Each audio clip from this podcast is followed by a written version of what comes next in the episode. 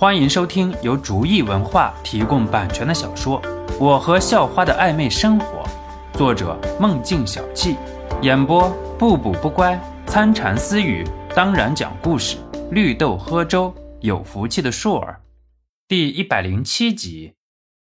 嗯，什么玩意儿啊？肖诺咕哝道。肖诺像是感觉有人在说话一样，然后很怀疑的四周看了看，不过并没有看到有什么可疑的人。带着两个美女出来遛弯，肖诺也能感觉到很大的压力。这要是某一位美女受点什么委屈，那就是自己的不对了。嗯，杂毛哥，怎么回事啊？不知道啊，可能是咱俩眼神太过分了，被他感觉到什么了吧？杂毛也是不明就里。只是看到了肖诺，回头看了自己和阿六，只能暂时放慢脚步，然后和阿六探讨起来。不过，阿六抿了抿舌头，似乎很诱惑一般，很贪婪地说道：“这个女的太诱惑了，我想上手摸摸。”废话，我也想直接上手。那个臭小子要是敢阻挡咱俩，直接上去就揍他就行了。阿六听了杂毛的话，也是重重的点了一下头，告诉杂毛这个事情，干了。色字头上一把刀，美色的诱惑往往要付出巨大的代价。两个人又快步跟上了三个人，在三个人后边尾随着。臭小子，你可千万不要多管闲事，我就摸摸就算了。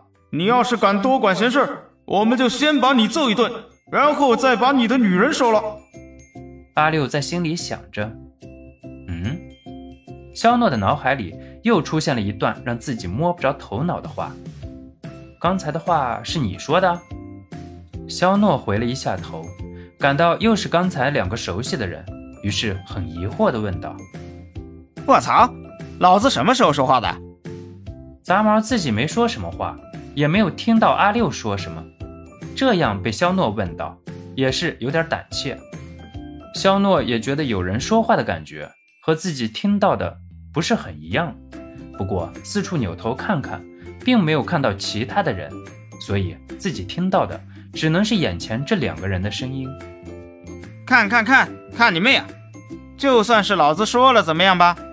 怎么样啊？想要知难而退，还是被我们揍得像是丧家之犬之后滚蛋呢？杂毛感觉自己已经没有掩饰的必要了。所以直接威胁道：“肖诺虽然不清楚到底是谁在说话，不过很明显的是，眼前的这两个人不是什么好东西。所以对于这两个人，下场一定惨不忍睹。你说你就这么嚣张？你家里人知道吗？”肖诺做出一副挖鼻屎的动作，很吊儿郎当的说道：“随心言和张晶晶是有洁癖的。”可是看到肖诺摆出很恶心人的样子，二女非但没有拿出很恶心的样子，反倒挽着肖诺挽得更紧了。这样子被杂毛和阿六看到，又开始想入非非。别跟我咬文嚼字，老子不懂，老子没有什么家里人，属于一人吃饱全家不饿。哈哈哈哈！不过吧，今后要为这两个小美女着想了。你说呢？杂毛一脸淫笑，看了看阿六，问道：“阿六在一旁也是赶紧应和道，色眯眯的看着随心言和张晶晶，似乎下巴都要掉到了地上。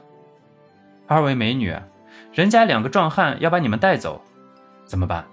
人家两个壮汉，我打不过人家，你们就跟着去。”肖诺看了看二女，很是调侃的问道。杂毛和阿六一听肖诺的话，最初的反应是：这小子不会是在耍自己吧？打不过不应该赶紧跑吗？不过很快，这种仅有的警惕性就被随心言和张晶晶的姿色所掩盖。嗯，小伙子，你很上路啊！既然你这么懂事，那我们哥俩就不难为你了。你自己走吧。对了，以后有事情可以找你杂毛哥，有人找事。哥们儿，给你摆平。美女就在眼前，为了让肖诺赶紧离开，杂毛不介意扔点根本就实现不了的大枣。杂毛就是社会最底层的，什么势力都没有，怎么可能去摆平别人的事情啊？那美女们，我走了。肖诺撇撇嘴，突然觉得这样很好玩。哎呀，别唠了，要买的东西还什么都没买呢。我打电话给明哥，让他来处理吧。随心言骨子里比较安静的，所以拿起电话便给陈明打过电话。心言，你真的觉得小诺子对付不了这两个人渣？张晶晶撇了撇嘴问道：“能是能，可是肖诺今天的任务是陪着我们两个逛街，不是来打架抓坏人的。这些事情还是交给明哥吧。”张晶晶也是知道陈明是谁的，所以没有反驳什么。而且杂毛和阿六的样子也的确有点让人讨厌了。本集播讲完毕，感谢您的收听，喜欢请点击订阅加关注，下集更精彩。